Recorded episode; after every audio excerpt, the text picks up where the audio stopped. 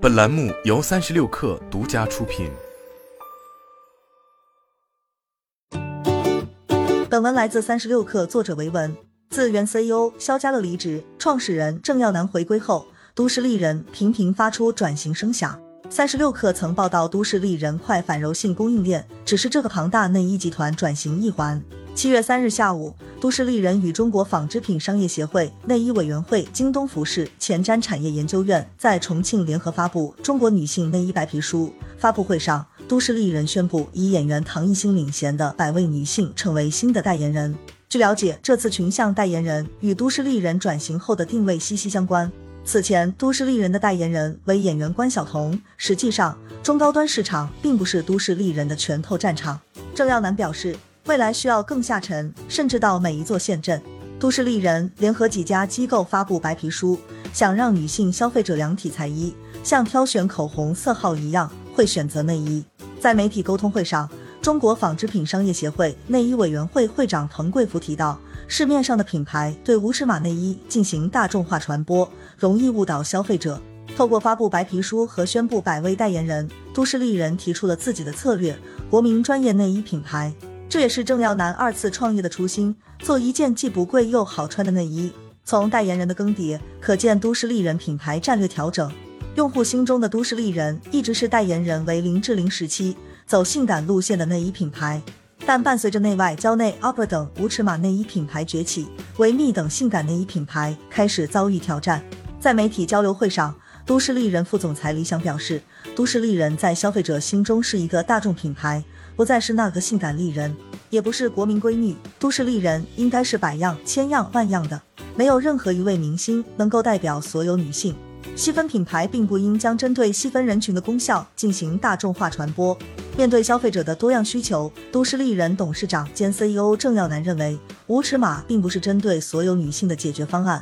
广告宣传针对细分市场没有问题，但不应试图影响大众消费者的选择。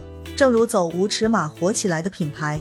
现在也逐步推出了 S 码、N 码、L 码内衣，内衣应该是多种标准、多种维度。郑耀南发现，大部分消费者选择内衣处于盲选状态，但实际上内衣的选择需要衡量胸型、杯型、尺寸、年龄、场景及季节六个因素，不可能有一款无尺码的通用款内衣。白皮书希望让中国的女性消费者有更好的专业选择，适合自己的内衣。人的体型变化不是每天都变化。根据自己的胸型、年龄，可以看到适合自己什么内衣。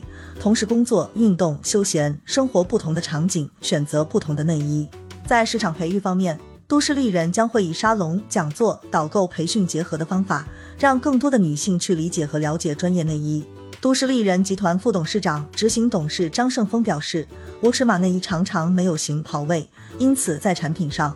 都市丽人已经运用斜拉锁结构工艺、果冻胶材料解决这个痛点。这款内衣产品正在小规模测试。新消费噱头逝去，消费企业沉淀，消费品下沉或将成为内衣行业的趋势。白皮书内对比国内外内衣消费行为，分析了中国内衣行业现状。面对二零三零年预计四千九百五十三亿的市场空间，中国内衣行业仍处良莠不齐状态。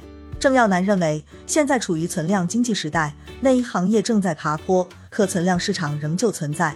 针对存量市场，都市丽人策略是全渠道覆盖。针对一二线城市、三五线城市，线上线下渠道会有不同打法。白皮书调研显示，一二线女性生活压力更大，购物时间更少，可能会到线上购物，因为没有时间去判断和选择。容易接受周边朋友和广告的推荐，三四五线女性时间相对更多，到街上购物机会多一点，跟导购的沟通交流多一点，购买的行为和消费者习惯有所差异，带来的流行差异也不一样。但是消费者行为正在变化，譬如买化妆品会更严谨，会花时间研究这个产品是否适合自己，内衣同样处于这个阶段。因此，都市丽人在一二线城市主打门店品牌传播，不断在三四线城市下沉。截止二零二二年四月，都市丽人拥有近四千家线下门店。郑耀南透露，在不断下沉的策略下，在营收上规避了疫情带来的影响。据悉，目前都市丽人线上线下业务分为两个团队独立运作，未来将融合两条业务线，统一线上线下售卖价格体系，减少低价竞争。过往都市丽人爆款产品塑身内衣带来的性感印象，对品牌来说并不准确。但事实上，都市丽人产品线一直在想满足所有需求。据悉，每年开发三百款产品，内衣能够细分二十一种功能，这导致品类多，很多产品淹没在众多的产品里面。都市丽人表示，未来将加大对细分品类的推广投入。理想解释，都市丽人四个字有很强的市场渗透力，但是还没有做到足够的市场渗透，市场渗透力远远低于预期。中国有两千八百多个县，但是都市丽人才四千家店，粗略来看，每个县仅有不到两家店。都市丽人是大众品牌基因，我们多而全。但是接下来我们要做的是少而精，少不是代表品类少，而是全品类覆盖。针对细分品牌，找到一个品类点对点攻击。经过两年的调整，这次官宣后，都市丽人将迎来新的定位：大众、专业化、性价比。都市丽人的优势在于。足够大众和多元，二十四年间积累了六千万粉丝，三千两百万胸型数据，手掌杯、花型杯、柔心杯等七大核心杯型。现在及未来的市场中，或许真正懂老百姓的生意才是好生意。黏住中国县镇青年，就能深耕百亿甚至千亿规模市场。